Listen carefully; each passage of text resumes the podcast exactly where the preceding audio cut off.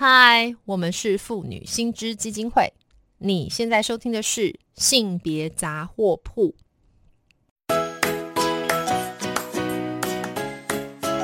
性别法律 A B C。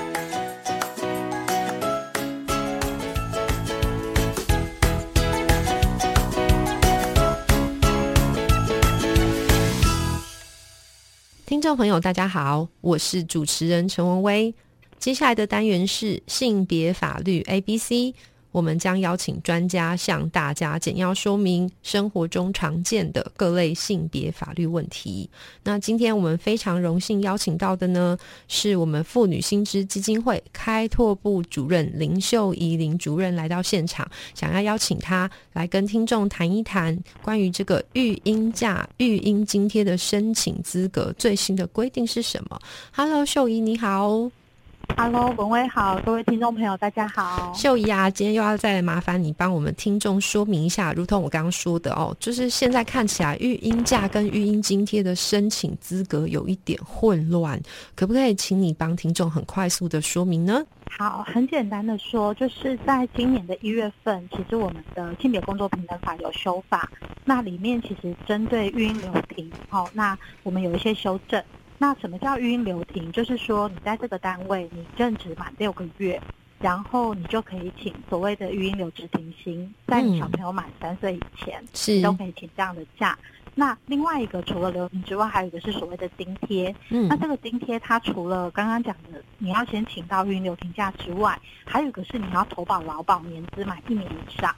OK，那就会用你投保薪资的八成作为你的这个育婴留职停薪的津贴。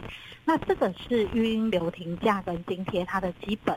那今年改了一些部分，比如说以前的育婴留职津贴必须要呃双方就是双亲都在职，然后才可以才可以请假。那今年开始就是如果你的配偶哦他其实没有就业，你还是可以请育婴留停假跟育婴留停津贴。嗯，那另外一个是以前要分开请，比如说妈妈请六个月，爸爸请后面六个月。那现在他改成是可以同时请。可以同时请假，可以同时拿津贴。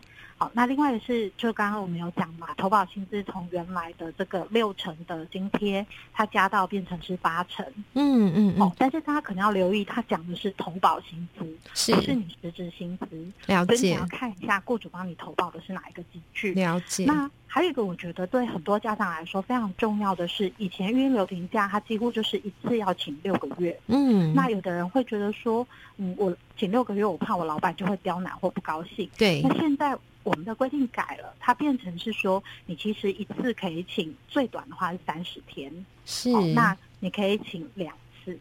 那有的人说，哎，那我如果一个月一个月请的话，那我有那么长的育婴留停假都浪费吗？嗯，他的规定是说，如果你是超过六个月的，他就没有限制，他只是限制说你是六个月以内的，你可以请两次。OK，懂意思。所以你是说，就是我任职满六个月之后，其实反正我就是会有一个期限，我只要能够在这段时间比较弹性的去请这个假，对不对？对，因为我有照顾需求嘛，那我可能就需要请这个孕流停假。了解。其实心智上它是比我们原来的那个部分是更弹性。了解。我知道有家长会觉得这个还不够弹性，那其实也希望以后可以把那个三十天再。更弹性一点，对对，一天或一小时来计，是这个我们会努力的推手。好哦，那就是这一块还是要再麻烦秀姨或我们妇女心知，大家同仁大家一起来努力，能够争取更好的、更友善的一个就是育儿环境，对不对？好，那今天就非常谢谢秀仪哈来接受我们的访问。